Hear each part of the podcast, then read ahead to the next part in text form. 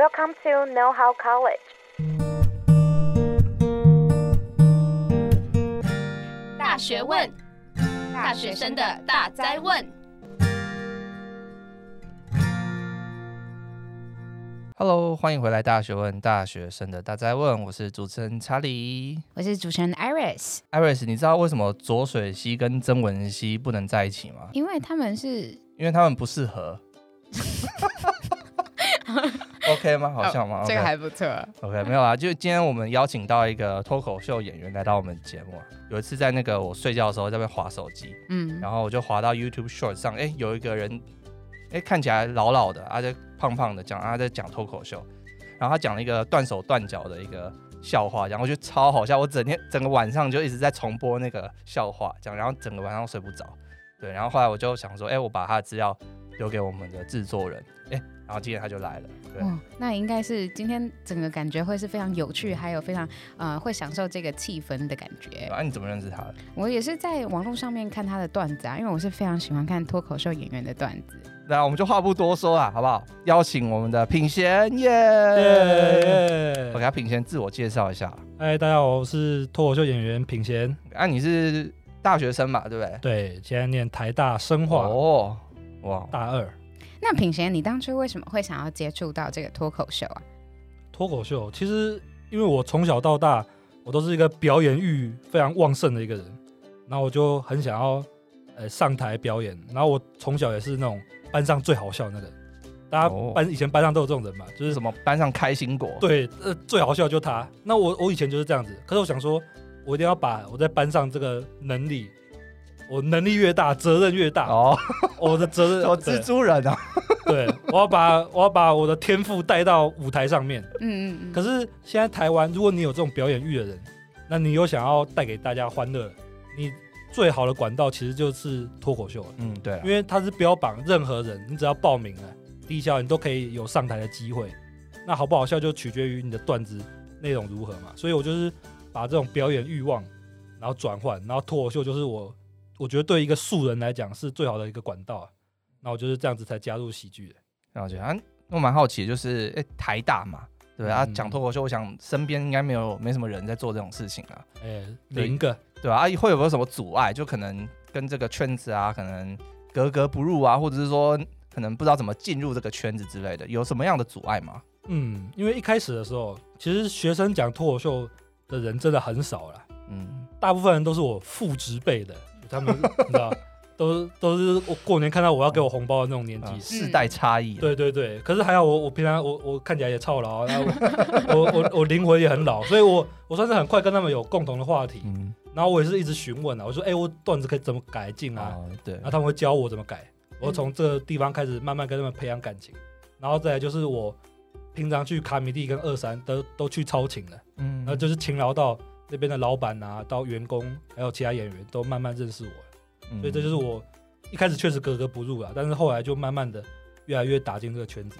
那到底是什么样子的契机，你就是促成你第一次上台表演？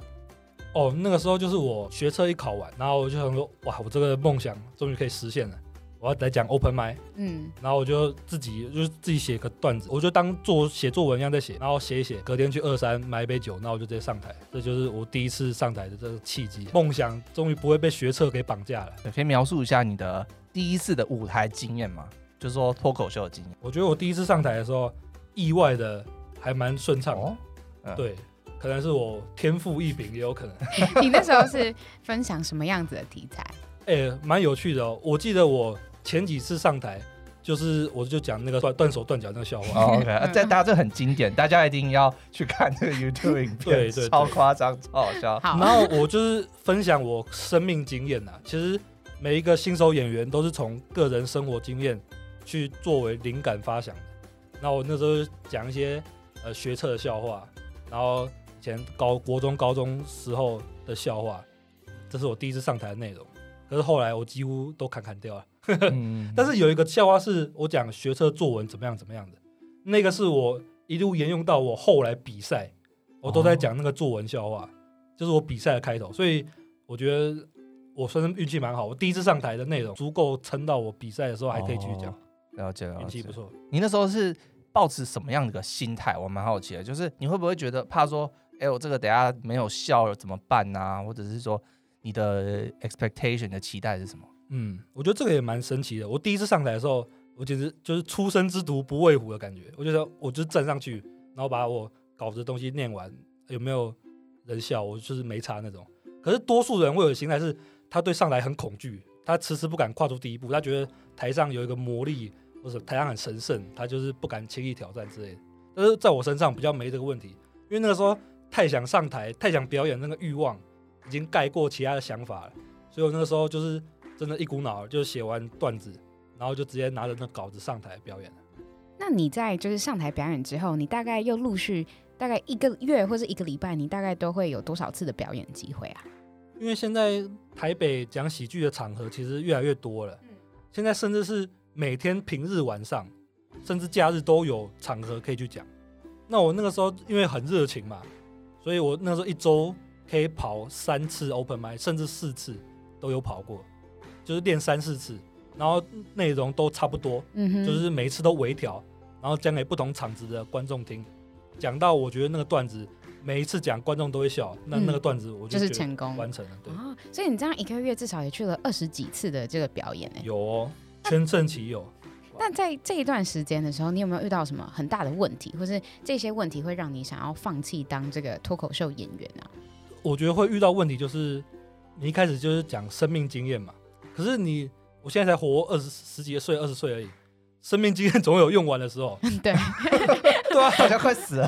对啊，我又不是什么只剩下二十岁，我现在二十岁，所以我觉得那个时候我就是脑中没有什么灵感。那没有灵感的时候，就是我觉得造成一个当时的一个瓶颈，一个困顿在。对，然后后来就是因为我的写法是，我一有灵感的时候，我就噼里啪啦写一大堆。那没有灵感的时候，就真的什么东西都生不出来。可是我有时候，比如说我我晚上睡觉已经快要睡着了，突然脑中闪过什么很好笑的东西，或在做梦梦到什么好笑的东西，我直接爬起来，直接把那个段子打在笔记本上。或者有时候吃饭或者洗澡的时候，一想到什么就灵光一现，想到什么好笑，我马上把它打在那 notebook 里面，就是握法图谱，你知道，我跟周公一样，真的。这个不胡乱的，很厉害。梦游型的这个喜剧演员，可是很多喜剧演员都这样子、欸嗯、他们都是灵感一来，灵感一来，赶快打在笔记本上面。哎，这样让我想到，不是有个古人吗？他不是会有一个自己的小纸篓？哦，你说。那个李贺是不是？他对他就诗鬼，对对，他就会，你知道吗？不知道不知道、嗯，就是他会把自己所有的灵感都丢在自己那个小纸篓里面，欸、所以他们就是之前古人都是有一个小纸条小纸条，然后那个纸篓就是竹竹的纸篓，然后就这样丢丢丢，然后到时候就是这一个小纸条，这个小纸条就会汇聚成一个比较大的一个，欸、对，对对对，一个文章、哦、或者是、okay, 现代李贺啦，李贺，对啊，他那时候就一想到诗词，他就写一个纸，然后丢进他牛皮纸袋里面，然后最后那整袋东西都是他的诗词。哦，长知识，长知识。可是每个喜剧演员几乎都是李贺。大家，如果你要看我笔记本的话，这一一一整排，哦，我一定是万言书以上的。哇哇，对，上面写生物其中，哎，哦，生物其中那个去年被当的东西啊，啊，不能不能删掉，也很重要啦，也很重要，也很重要，因为被当了，所以才会再用到。搞不好是他被当的笑话啊。哦，也是，哎，这个也可以拿来当题材。被当很好笑啊，被当一定很好笑，因为观众会很容易取笑。一个人他在困境，他在窘境的时候，这是一个很好的着力点。就是台上演员他是一个困境或是一个困顿的时候，那观众都会去笑他，就是一个人的一个倾向啊。哦，所以这样子感觉就是你自己在呃讲了这么多的脱口秀，你也有一些自己如何去写段子的一些小技巧，对不对？那你可以大概跟观众分享一下，就是你大概在准备内容的时候，你会用到什么样子的技巧，然后你也会用什么样子的管道去准备你这些段子吗？其实喜剧的技巧其实真的是列举不完，嗯，因为有很多，比如说像是你用夸饰法，哦，对，我觉得是真的跟写国文作文一样，嗯，你用夸饰法，你用比喻法，嗯哼，你用什么排比句，哦，你知道吗？不是有那种三，就是三个啊，什么三句式的，哦，对。你不是医生吗？医生不会用到排比句。可是国语不是要很好？比如说我我我之前那个学车作文段子就是这样子啊，说说，哎、欸，我有个朋友告诉我，你写作文就写自己阿公阿妈死掉就好，然后我就去看，我就去看他讲的话是不是正确的。说有一年的作文是呃失去，有一年的作文是最遥远的距离，哎，有一年的作文是这辈子最快乐的事。对，这种就是排比句。那还有比喻法，嗯、就是 A 就像 B 一样。那 A、B 这两个是很不同的东西。我有个段子是，这里有有人有玩过密室逃脱了吗？有，我们一起去玩过。有，有玩过密室逃脱？哇，你花一大笔钱把自己关进个地方，再想办法逃出来，怎么跟补习班一模一样？而且都要解题，没有解题就答不出来。这种，然后我后面又延伸，我说：“哎、欸，我我在找提示啊。”就后来找一找，发现。我只是在盯着一个壁癌看，这种东西，这就是各种技巧，所以这人列举不完。还有夸饰法也是很很经典的，就是还有很多像是即兴互动，嗯，你跟观众就是问问题，然后丢接，这个很难哦，这个很难，因为这个很讲究你的临场反应能力啊，还有你去做一些情绪上的波动，比如说，呃，你觉得一个东西没有很好笑的时候，你就你有没有看过沈玉玲？有哦，沈玉玲真的很好笑。她之前有讲过那个分手擂台那个在，哎、欸，对，他分了，他说什么分手擂台，然后有一对情侣啊，他到外海去钓鱼，结果一道雷打下来，啪，两个人灵魂兑换，然后他就他就用很强烈的语气去讲那个、嗯、沈玉玲，他就用用语气上的波动，嗯，还有他说一个笑话也是用情绪波动，就是你单看文字觉得哎、欸、好老梗了，没有很好笑，但是他一讲，他加上他的语调，你就觉得好好笑。那个段子是说什么？呃，男生跟女生之间就跟烧伤一样，要冲脱泡盖送。什么东西？为什么？冲到家里脱掉衣服，泡个热水澡，呃，盖上棉被啊，送啦，就这样子啊。那沈玉玲讲就很好笑啊。哦，对。那你刚才讲都是感觉好像是。一一小段一小段的这种笑话，嗯、可是你要怎么去把它组建，然后成为一个，就是你真的可以上台讲的一整串段子，就是这中间你是怎么做串接的？有一个流派是完全不做串接，嗯，他就是一个短笑话，一个短笑话，一直、哦、一直一路讲下去，嗯，像是有一个国外演员叫 Jimmy Carr，嗯，他就非常有名，他就是专讲这些短笑话。哦、还有如果你要看台湾，像 Jim，其实你去看 Jim 的影片，他很多段子跟段子之间是没有连结性的，嗯，他就是直接完全放弃了连结这个事情。可是还有派是讲，他是讲一个完整的故事的，嗯，就是说，因为他是从自己生命经验发想的嘛，那他故事可能会很长一串，是，他就在那些故事里面塞一个小笑点，然后再讲一个故事，再讲一个小笑点，嗯，那他整个十分钟的故事就很明显、很完善了。哦，对，我有这个问题。那你自己本身是属于就是哪一个流派啊？哪一个流派？哎、欸，我记得，我觉得我自己是 boss，哎，我就是有的时候我会讲一堆短的笑话，哎，有的时候我会讲一整串的，像我那时候比赛的时候。我的编排就是有目的性的，我就是一开始讲我考学测，这是我的头，然后我中间就是讲我进台大怎么样怎么样，嗯哼，然后尾巴的时候我又讲了一个不一样的东西，等于是我既有放弃连接性，可是又有把学校的事情等于连贯起来，对，这我所以我是两个都有。刚刚讲了蛮多技巧嘛，对，那我们可以再稍微讲一下，就是说可能有什么样类型的东西是特别会引发。嗯就可能别人会笑的。其实我觉得喜剧演员有一个很好的地方，就是每个人都有人设在。那人设其实是他这个角色就会容易让观众有代入感。哦。那观众就容易去嘲笑一个人身处窘境之中，或是你的人设就算是做高的也没关系。你人设做高，你人设做低，对观众来讲，它都是一个角色的吸引力在。那像我的角色很明显，我是一个算是高学历。嗯、然后我，可是我长得很操劳，嗯，我超不像是大学生的。那这两个人设我就很好发挥。比如说我最近最近有一个段子，最近的，就是说最近去教国中生写作文，嗯，哎，不是我在说啊，我当年考作文呢、啊、是全国榜首啊。通常你听到别人讲不是我在说的时候，干，全部都他在说。可是我一进去那个国中的时候，我就遇到一个事情，我跟那些国中生讲说，哎，你们好啊，我是你们的老师。那我现在呢，也是一个大学生。那些学生一听到之后啊，每个人都赞叹啊，我鼓掌啊，想说哇，这个老师不愧是教作文的，第一句话就开始胡乱。然后说，哎、真的啊，我真的跟你们年纪很近啊，或是说那个你们就把我当做朋友一样啊，就把我当朋友一样，你可以跟我聊天呐、啊，跟我问问题啊。这句话一讲完，证明我是一个长辈。这种东西，那我就我用用又用高学历的人设，又用了。自嘲笑话哦，哇，真的运用的淋漓尽致啊！对啊，我这边也有准备我自己的笑话。你是真的要分享？可能没有品贤的那么厉害，但是就我讲完之后，哎，品贤再提点一下，可能说，哎，这个怎么修啊，或者是什么，可能让它更好笑这样子，没有问题。OK，哎，你们有没有就是遇过一些朋友啊？他们是那种姓氏非常特殊的。没有，我有个朋友，他姓祝，就是祝贺的祝，很特别吧？应该没有什么遇过。嗯。然后他的名字是世林，就是世界的世，然后。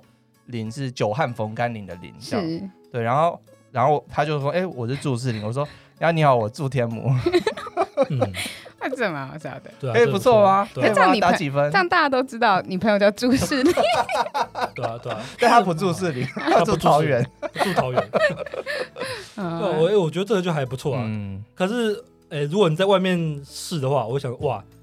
这是一个很好的尝试，大家都要走出第一步嘛。还没有达到你的那个脱口秀演员的水准啊。呃，也不能这样讲，因为我觉得，你比如说你讲那个朋友叫祝世林，嗯，那他这个 moment 一下去，观众可能脑中就是那个住在士林的那个，哦，他逻辑已经建立起来了。那你讲什么祝天母，那反转性可能不够。哦，就是预设啦，就是我们这是他们可以想到的东西。笑话它是要建立在情理之中、意料之外。这句话真的超重要的。对，就是可能听完之后，大家可能已经猜到你的下一步了。对，你的反转要很大，因为大家要要反逻辑，你要抵抗那个逻辑。了解。那那你会怎么修改？跟加个加油添醋一下？这真的不好想，如果临场想，真的不好想。比如说，你朋友叫祝世林，然后说你朋友有个大香肠，是不是？可是我这个就很歪啊，这个就这就跟住哪里完全是另一个歪法。嗯，了解。它反转就很大，这样。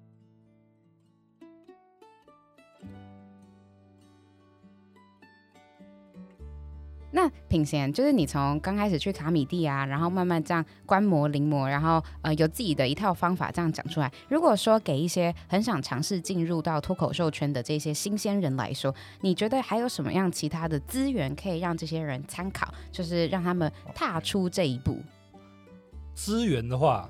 或是管道啊，就是哎，谁的谁的影片可以多看一点啊，或者是多看一下品贤的影片啊。对啊，哎呀，优质频道，现在订阅数三千七百多。OK，大家我会把链接放在下面，大家去看一下。或者是谁的书啊，就是哎教这一些东西，然后可以让这些呃小白可以更上手这些脱口秀的理论，或是更好写出一个段子。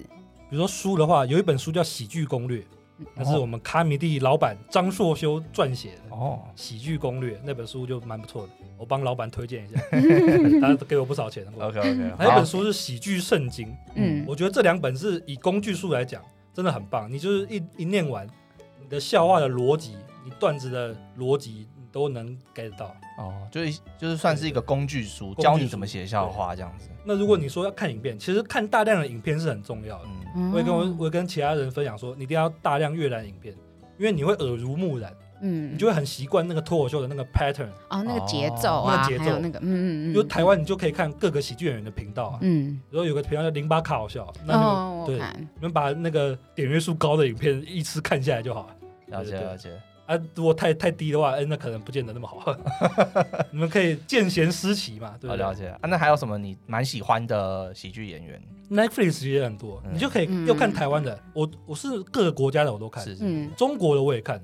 那中国它的特色就是因为有政府限制的关系在，所以他们都不能讲新山色，也不能讲地域梗，也不能讲政治梗。对他们都不，他们限，所以我觉得中国蛮厉害的地方是他们这么多的限制下。他们还可以讲的很好笑，他们把中国式的脱口秀讲得淋漓尽致，中国特色，超佩服，中国特色，他们都是讲生活中的那些琐事啊，或者小情小爱的那种东西。对，那他们可以把那个发挥的很厉害，就因为他们题材很限制，那他们只能在这个小圈圈里面一直专精。对，那专精的就非常厉害。了解。因为像比如说有一些台湾的脱口秀，他们可能会加什么国骂啊，或者是那种很色的东西，这可以让人笑。不管怎么样，大家都可能都会笑，有点有点讨假博那种感觉。对，但是中国就不行，中国是完全不行。对，所以我那时候看中国，就是我还会笑，我真的觉得他们那种那种手段跟手法都是非常厉害的。但像美国、英国的喜剧演员跟台湾就有点类似，他们是没有任何题材限制的，你要多重口味都可以。但他们的优势就是因为他们已经发展很久了，他们就算有一个重口味的题材，他们也是可以专精，用各种不同。很奇妙的角度切入，那就哎、好妙哦，我从来没听过这种东西。常常看 Netflix 脱口秀专场的时候，就有这种感觉。嗯，那那我这边蛮好奇，就是你刚才说的用就是某一个东西，某一个主题，然后用不同的角度切入，你是有就是听过，或者是你有自己就是看过怎么样子的段子，就是让你这种印象深刻吗？有些东西我不知道是，有些东西一定是不能讲出来，是，是，就是太重口味了。哦，因为我脑中闪过的都是，因为太越重口味的，你越有印象，你知道吗？哦，了解。比如说 Jimmy Carr 有一个段子，你们能剪就剪，呃，不能剪就能播就播吧。啊，他有段子是。也是用比喻法，他说骑脚踏车就跟性经验一样。嗯，我叔叔在我六岁的时候教会了我。那是超地狱，超地狱。还有什么？呃，这也是一个举例啊，就是说你们知道，如果我们对非洲捐赠更多的蚊帐，我们就能避免更多的艾滋病吗？蚊子死于艾滋病。非洲有好多笑话可以讲。非洲小孩平均七个里面就有一个吃不饱。为什么我们要那么悲观呢？不是还有六个吃饱了吗？我我有个笑话，他说为什么伊索比亚没有药局？因为医生说空腹不能吃药。对啊，还有一个很厉害，这是脱口秀演员九安的段子。嗯、我刚刚是 OK 的，这现在是九安的。那个段子是，你知道谁最不害怕去那个柬埔寨吗？长山赵子龙，因为他浑身是胆。这就很厉害，这九安的段子。嗯嗯，了解。那品贤，你这样大概当了多久单口站立喜剧演员啊？大概一年半多。哦，那在这一年半之中啊，你有没有什么最大的收获，或者你最大的感想？觉得我最大的感想就是，呃，脸皮越来越厚。其实应该说，这是一个心态问题，就是你会越来越接纳失败这件事情，你会越来越容易接纳。的人生会充满挫折，这个事情，嗯，那我觉得这个蛮重要，因为你上台试笑话的过程中，就是不断的受挫，不断的受挫。我觉得我现在学，我觉得最有收获就是这个。而且，因因我蛮好奇的，就是通常啦，你十个你试的新笑话有几个会中？有很多哎、欸，因为我我觉得我的命中率大概一半吧。哦，这跟每个人的路线也不同，就是有的人是他是写笑话超专心的，那他十个里面可能会中七八个。对我，我这样我们蛮佩服品贤，你看。有一半的几率会失败，他还是每天还是上去讲他的笑话。我觉得这个真的是除了磨练自己的功力之外啊，我觉得也是磨练自己的心态。欸，那我还蛮好奇，除了比如说你刚才讲的，就是可能有五十趴的几率是失败的嘛，就是台下的观众不会笑。那除了台下的观众不会笑这件事以外，就是现在很多在影片上面，就在 YouTube 上面不是有很多影片嘛？那下方会有一些留言或者是酸民吗？啊、哦，嗯嗯。你会有吗？还是你还好？哦、我九成九是正面评价的。呃，我哎呦，那代表我我我放网网络上的段子现，现在快点去留言算一下，现在留言算一下，把我热度蹭一下。因为之前好像有看到其他的喜剧演员，他们说哎，他、欸、说不好笑。对我我就觉得下面那些留言都超凶哎，不好笑已经是只是陈述他的想法而已，有的超凶说什么。有的直接把那个什么什么，我宁愿再参加一次葬礼，那个一直有没有看到那个？太夸张了，一直刷，一直刷。嗯，对啊。那我觉得调试的心态就是，就越来越接受那些酸民，就越来越心心态很包容，你知道吗？嗯。当没看到哦，就一定会有讨厌自己的人，自己一定也会有讨厌的人啊。嗯。所以就是接受这件事情就好了。那失败是很正常的。了解。我这一直举例就是说，哎，伯恩，你看伯恩他现在，伯恩他现在卖一个专场。公司赚那么好几千万，嗯，好几千万哦，人超多的，人超多，北流哦，把把他把自己当周杰伦，真的，他一场赚几千万，可是他自己也说，他前几次上台的时候，甚至是惨到他觉得他这辈子都不想再上台，嗯，可是他你看他失败的经验已经让他受挫成这样子，但他现在变成那么有名的喜剧演员，你看现在其他有名什么贺龙啊、俊啊、乔瑟夫，他们一定也是在开草创期的时候。一开始的时候，他们都是一路受挫过来。没错，没错，对。所以如何调整自己的心态，然后让自己变得更好，我觉得这是很重要的事情。很重要，很重要。那除了就是不要怕失败这个事情以外，你还有什么其他的经验想要分享，或者是你最大的收获？嗯，我觉得不要怕失败。还有一个事情就是，像我那时候比一个赛，嗯，我比脱口秀争霸赛，然后我那时候拿完冠军之后，我整个人超秋的。超球，对，喂，我走走路都有风，走路有风，哎、欸，我第一名、欸，哎，嗯嗯嗯，然后结果后来发现其实这也没什么，你就跟路上人说：“哎、欸，我脱口秀争霸赛冠军了。”那那什么什么什么鬼比赛？对啊。然后我这个时候说：“哎、欸、哎，伯恩他是第一届冠军了，我都要拿伯恩来蹭。”嗯。可我那个时候就我那时候觉得啊，我自己好厉害什么的。嗯。可是马上就遇到的事情就是说，像我自己有这种自满的时候，那就很容易看不到自己失败的点。嗯嗯嗯嗯。对，那接下来马上就会被打回原形了，就是又回到。失败受挫，然后再成功，然后又失败受挫再成功，就是一一直这样子轮回，一直波动下去。可是我觉得自满这个心态对演员来讲是不太好的。嗯，对，就是你很容易没看到自己的缺点。对，那品贤刚刚你刚刚聊到说，其实这一条路上也是一波三折啦。我蛮好奇的，就是有没有那种想放弃的时候？因为毕竟你也是台大学生嘛，有课业啊，对不对？有很多大学生要呃处理的事情，对，然后你又。每天都跑去讲脱口的时候，会不会想放弃啊？哎、我必须承认，就是我觉得每个演员啊，或多或少都会想过要放弃。就是如果他那阵子真的失败受挫太严重，这个念头一定会闪过去的。那我自己当然也不例外。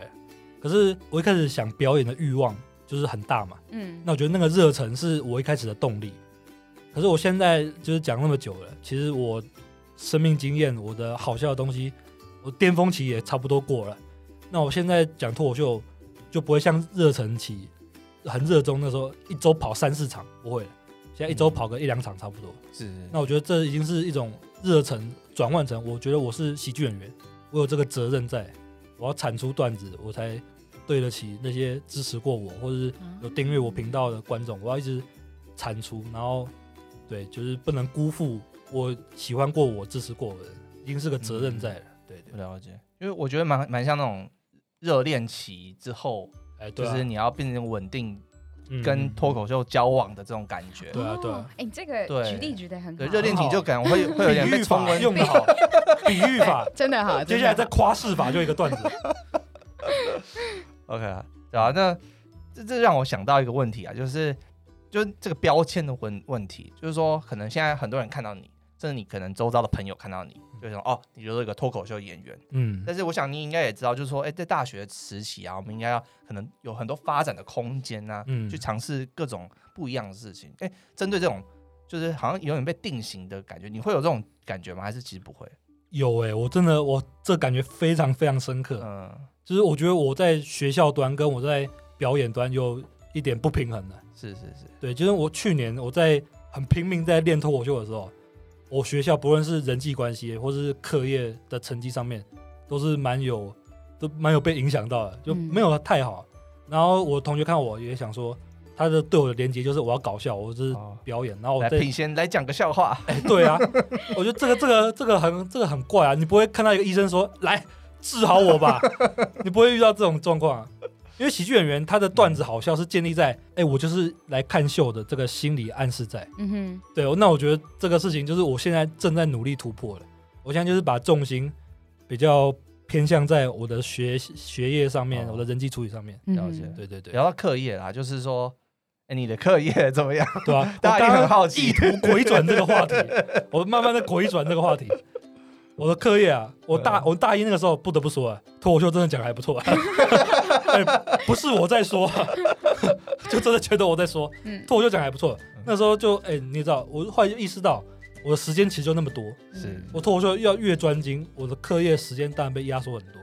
那时候一周跑四次的平日晚上、欸，就没什么时间念书，成绩跟笑声成反比了、欸，真的。我现在是忙到学校忙到没什么时间去跑 open mic。嗯，但我还是硬挤一点，一个晚上去练练手感，嗯，这样子，那就是责任心了。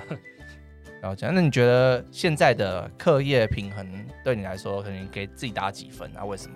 我觉得大概就勉强及格吧，六十分左右。嗯对，因为那是我目前在课业上追求的分数，就是勉强及格。哎、欸，查理也是哎、欸，那时候查理好像你不是那时候也是吗？对，我也是在班上。那这样讲好像以后大家不敢给我来看病。对啊，但的确就是在医学系还蛮医学系很竞争，对，还蛮竞争。那我我觉得我的战场不是在这，对，对我觉得我的战场是我有很比较多的这种课外的经验，在经验就是生活经验上更丰富，这才是我。真正的战场啦，这跟我的想法很像，嗯、因为我也是一路就是念建中、台大一路念过来，那、嗯、我就会有一个想法是，我的朋友每个都那么屌、那么厉害，那我个人的特色又在哪里？对，没错。我有什么长处？哦，就是 differentiation 嘛。对，嗯、我比成绩我一定比不过他们。嗯哼。那我还有什么是我可以很厉害？我在这个领域上面，我觉得我是很专精的。那我觉得追求一个不平凡的感觉，是我那阵子一直想要的。对，但我现在又想要追求平凡的，趁机过一过的。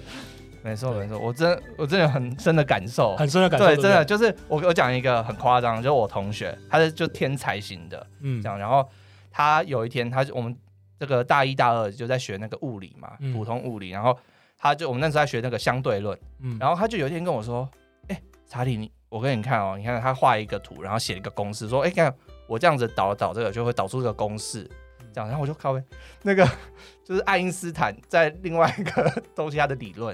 然后他自己导出来，然后他不知道，嗯、他没有读过，就是因为我有在看 YouTube 影片，我发我知道有这个东西，啊、然后他直接直接写给我看，你知道？然后他说这个是他导出来的，然后我就想说，天赋异禀啊！我完蛋了，这我怎么可能跟这种人比啊？对啊，哦，这厉害太夸张。我觉得有相同生命经验的人都有类似的感受，嗯、像我很多朋友，我觉得他们都身怀绝技啊。其实很多我我的同学都身怀绝技，有些是。什么足球选手，什么体育主播，所以跟课业的差距都蛮没什么相干的。嗯，可是他们都会想要在一个领域上面，就是追求卓越的感觉。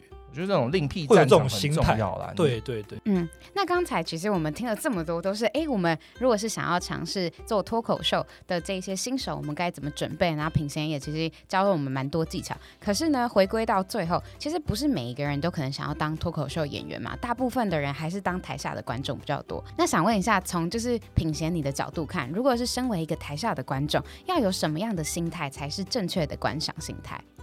我觉得如果你要去看喜剧的话，你就要很放宽心态，因为现在台湾的生态就是没有什么议题是不能讲的，只要观众有笑，那它就构成它是一个喜剧，它就是一个一门喜剧艺术。那你只要放宽你的心态去看的话，那你就不会有啊他们在冒犯我，或是我好生气哦，他怎么可以讲这种话的这种感觉。观众最重要就是事情就是这个，因为我觉得喜剧演员啊，他在做的事情就是。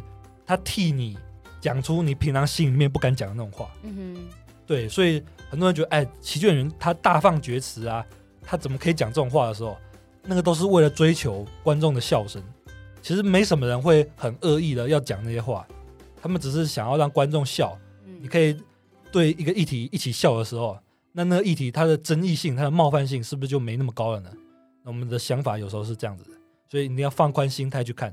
就是很能享受台湾的喜剧这样。OK，那今天其实蛮聊蛮多，然后也很谢谢品贤来到我们节目嘛。那我觉得我有学到几个还蛮重要的呃收获。嗯、对，对对，就第一个是，哎、欸，其实看听品贤讲完了，就是我觉得处处有笑话，你生活当中啊，你用点夸饰啊，用一点自嘲啊，很好应用啊。对对对，其实只要花花费一点的心力去想一下，哎、欸，其实很多东西都可以。当做一个笑点，可以跟朋友分享，这是生活上的一个幽默，对，幽默增进生活上的趣味嘛。没错，像我有时候实验室，我在做实验的时候，哎，就给我做错了，然后我说啊，我老了，哎，不要这样子，开始用用人设自嘲，这是很，所以我觉得学会幽默，欣赏喜剧是一种生活上的调剂了。没错，没错，有帮助的。OK，那第二个就是心态上磨练。那像品贤他有提到说，哎，其实百分之五十的笑话可能第一次试都不会中，对不对？哎。就是你有那种知道反正会失败，其实那个心态的磨练上，就面对失败的心态，我觉得这也是身为一个大学是蛮重要的一个点啦。那最后就是说，哎、欸，其实大学大家都还很蛮多可以发展的空间，对，可能在成绩上，哎、欸，比不了别人，也可以像品贤一样，哎、对，一样，可能找一个你有兴趣的地方，然后在这个地方磨练多一点，进步多一点，哎、欸，那其实你也可以跟。同样是你的同学，做出一个区隔，你的价值就显现出来了。对，啊，最后再给品贤工商服务时间一下好不好？你要最近有什么样的表演啊？要去哪里找到你啊？就我我个人频道就是 IG、脸书、YouTube 都打品贤脱口秀，呃，只简单明了。然后就很多我的段子啊，我的平常生活琐事，我都很废的文，我也都会更新。给他推荐一下，我很喜欢那个断手断脚啦，我把链接放在下面。那还还有哪一个你觉得？我觉得就可以直接去看我争霸赛冠军那个。哦，OK OK 好，因为那个冠军啊，那个真的是集结哦，那个段子想超久，了解了解，编排处处都是用心啊。OK，品贤精华中的精华，精华一定要去看。对，链接放在下面，大家一定要去看哦。OK。那今天很谢谢品贤来到我们大水问，跟我们聊许多关于喜剧方面的知识。听完品贤的分享，希望大家都能就是对这个脱口秀有更深入的了解。那我们大学问就下次见喽，拜拜，拜拜。如果喜欢今天的节目内容，请按五颗星给我们正向的回馈。如果你有其他建议或是想听的节目主题，都欢迎在下方节目说明中找到我们的提问回馈箱连接，把你的想法分享给我们哦。就这样，下集见。